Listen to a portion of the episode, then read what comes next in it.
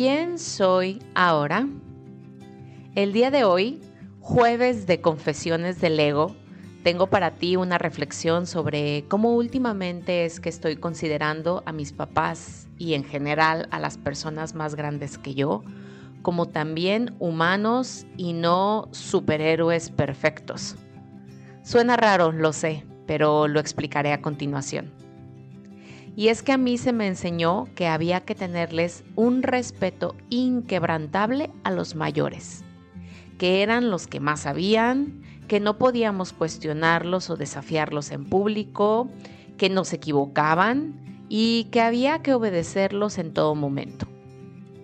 Hoy sigo con la idea del respeto muy firme, pero no porque son mayores y ya, sino que como yo son seres con sus respectivas creencias y libertades y merecen de mi respeto así como yo merezco del respeto de ellos también.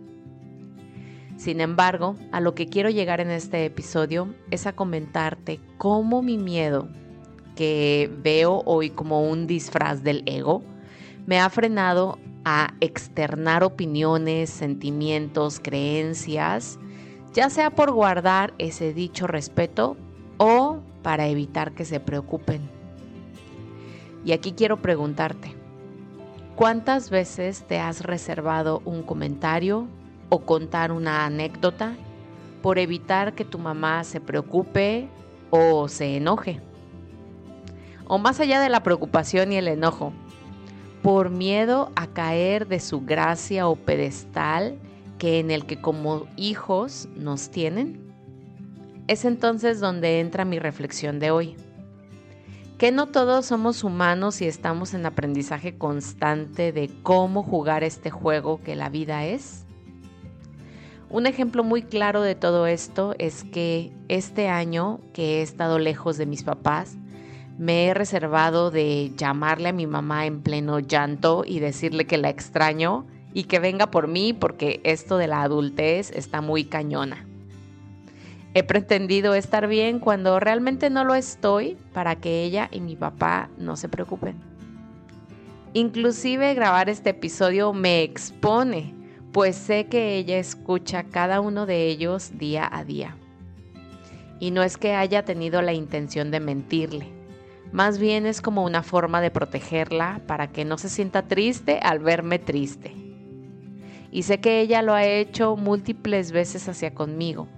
Es decir, se ha puesto la máscara de que todo está bien para no preocuparnos a mi hermano y a mí. Lo mismo mi papá, alguna tía, mis abuelos.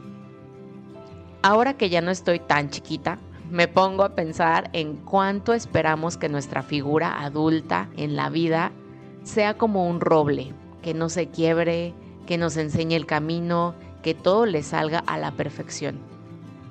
Y qué duras expectativas, pues ahora vivo lo más adulta que he sido en la vida, dándome cuenta que todos, sin importar la edad que tengamos, seguimos aprendiendo, llenos de miedos, retos, aprendizajes, éxitos, fracasos, y que la empatía juega un papel fundamental dejando los juicios de lado y abrazando nuestra imperfecta humanidad. Así que hoy extiendo un abrazo con mucho amor a los adultos en nuestras vidas que se la han rifado, que han trabajado en ellos mismos por construirse y construir esta vida que hoy tienen.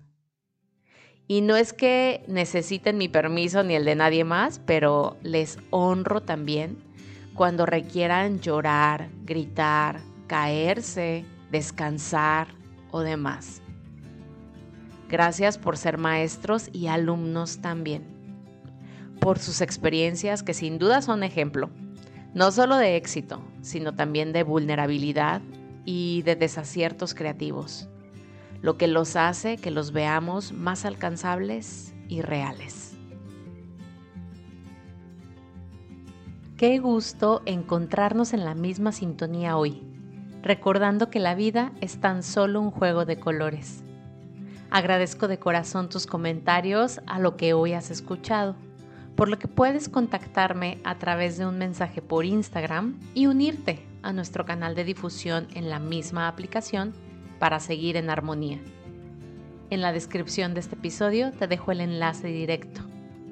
Gracias también por compartir este y todos tus episodios favoritos, así como regalarme tu evaluación en la plataforma de audio en la que me escuchas. Bendiciones infinitas.